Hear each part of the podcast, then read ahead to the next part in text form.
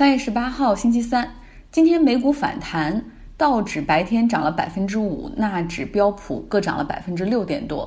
那原因就是美国政府酝酿出台一个一万亿美元的刺激计划，包括直接给百姓发现金，至少能够 cover 两周左右的工资。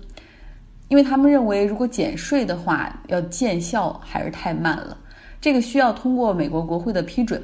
另外一个手段就是金融手段，美联储将重新启动商业票据融资机制，另外一个就是一级交易商信贷机制，来补充市场的流动性。上一次启动这两个工具还是二零零八年的次贷危机。所谓的这个一级交易商信贷机制，就是允许美国政府所圈定的二十三家一级交易商，包括银行、证券公司和投行，哈，用他们手中的商业票据、市政债券、股票做抵押来借钱。那么，希望能够起到两个作用：一就是向市场注入流动性；第二个就是保证信贷市场的信用。比如说，一些金融机构原本持有的企业债。然后现在因为这个股价下跌，包括企业的经营效益肯定受疫情的影响，没有办法还钱，就可以直接把这些债券和商业票据拿到这个新的市场上来做抵押，而不是说直接宣布说哦这个企业没办法还钱，它债券违约。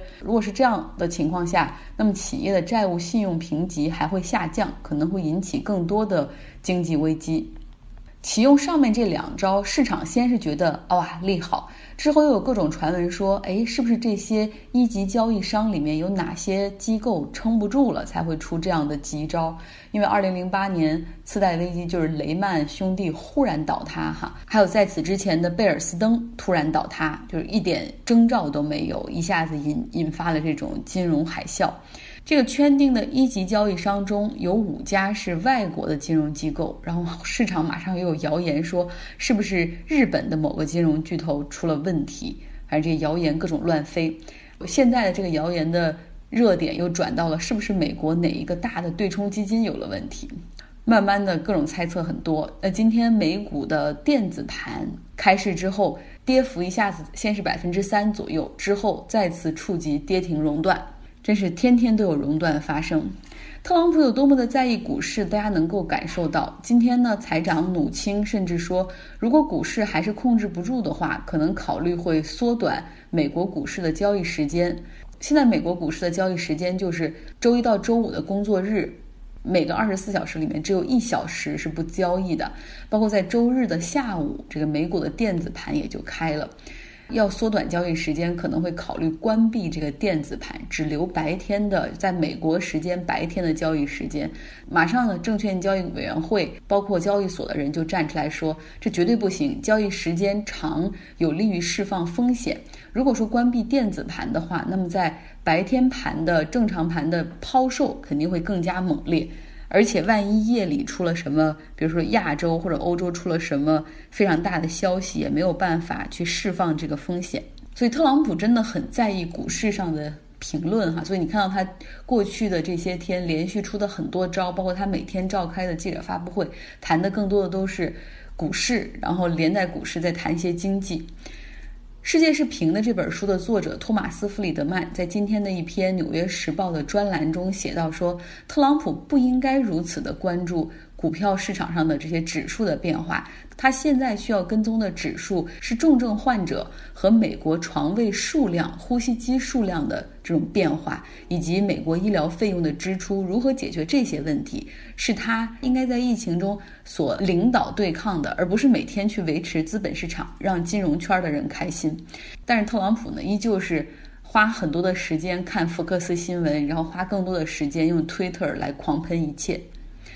弗里德曼的这篇文章很有意思哈，他提到了一个 B.C. 和 A.C. 的概念。大家都知道，定义年份公元前和公元是以 Jesus Christ 基督出生的那一年，然后来说是 Before Christ，B.C. 就是公元前，After Christ 公元就是他出生之后的年份。他说，现在对美国来说。我们应该也有一个 A C 和 B C，那就是 before coronavirus 和 after coronavirus。他说这场疫情很可能会改变美国人的一些看法。过去大部分美国人都喜欢小政府、少管制，比如说像全民医保这种，我们都说不要，因为我们不想让政府管，我们可以自己去选择商业保险。但现在疫情之下，美国人可能会越来越感觉到那些大政府的国家，甚至是管教型、父母型政府的国家。比如像我们国家新加坡这种，包括法国，现在已经派出警力和宪兵在马路上问人说：“你为什么要出门？”然后你你你要如果说不出来要罚款。美国也许很多人很快就会发现，只有这样的大政府才能够救我们。想看这篇专栏的朋友，可以在我的微信公众号下张奥同学留下电子邮箱。那么说说这个有一个这个国家很小但政府很大的新加坡吧，他们只有五百万的人口，是城市型的国家，但这个政府的管控力很强。想象一下，这个国家就是卖口香糖都是违法的。那么很多做公共政策的人都喜欢把新加坡当成公共政策的实验室，就是因为国家比较小，但政府比较强力哈，一般要推什么很少会受到阻力，基本上不会受到阻力。在疫情发生之后。尤其是在韩国、意大利、伊朗的疫情没有大范围的爆发之前，新加坡是除我国之外感染案例最多的国家。因为对于新加坡来说，他们国家很小，任何的航班来的全都是国际航班，所以人流来往频繁并且密集。他们在暂停了来自我国的飞机之后，很快就找到了国内的感染源，然后追溯出了这些感染病例所接触到的群体，做成了那种 cluster，就是放在网上，所有的信息都是公开的，毫无 privacy 可言。比如说，包括年龄、性别、住址、姓名，虽然他们挡住了，但是你想，那么小的一个社群哈，大家基本上一说年龄、性别、住址，就都知道是谁。要求他们和与他们有密切接触的人在家隔离，违法的人要视为犯罪。很多做法和我们国家有点相似，不同的是呢，新加坡政府告诉他们的百姓说，你不需要戴口罩，只要勤洗手，不要用手去摸脸、揉眼睛、抠鼻子就好。然后这个新加坡人都很听话，你别看他们其实都知道戴口罩可能会更有效，但是大家听了政府的话之后就。很听话，就不戴口罩。然后问他们是为什么，他们说因为信任政府。他们对于政府有多信任？我还有个例子哈，我有个好朋友，他是新加坡人，在这边留学。前几天我就问他，我说你看现在也停课了，然后你要不要考虑就回新加坡去？他说不会啊，在这儿待着没事儿。结果今天新加坡政府向在美国留学和工作的新加坡人发出了建议，说建议他们回国。然后于是他就马上去买机票了。所以你看，就是对政府的这个相信哈，他们很多人都相信，就是新加坡的政府可以为他们的国民做出最好的选择。这样的 ideology 在美国没有几个人能做到。拿我所生活的地区，这个本地政府真的很多政策真是差强人意。昨天公布了 shelter in place，就是酒吧、餐厅这些场所将不营业，然后大家最好不要出门，一些不是必要的行业。就是你要不在家办公，如果是工厂就要暂停。然后，但是之后呢，很多餐厅、咖啡馆打电话和政府咨询，然后政府又更正说，如果你不是在堂食可以提供外卖的话，你还可以开门。所以今天看到了这样的景象：餐厅提供外卖点餐，咖啡店可以提供咖啡外带。最逗的是，有一家酒吧 Triple Rock 还自酿啤酒，哈，还写的啤酒可以 take out。然后我昨天给市长的办公室打电话，就是建议哈，既然大家都在家办公了，那么 street parking 路边停车的时间限制是不是应该取消？现在呢，路边的停车限制就是免费是两个小时，然后每两个小时你要换一下车位，如果不这样的话，被查到了可能要开罚单。当时市长办公室的人也记下了建议，说啊，你这个建议挺好的。结果我今天一查，就是说。在新闻上写，阿拉米达 County 就我们这个 County 这个郡，还是会继续的给这种 street parking 违规的人开罚单。我一想，真是很生气，于是决定应该给这个 County 再打电话来反馈。那再说联邦层面，今天美国财政部宣布，交税日可以延迟九十天，也就是说，税你还是要交，但是你可以晚三个月来交。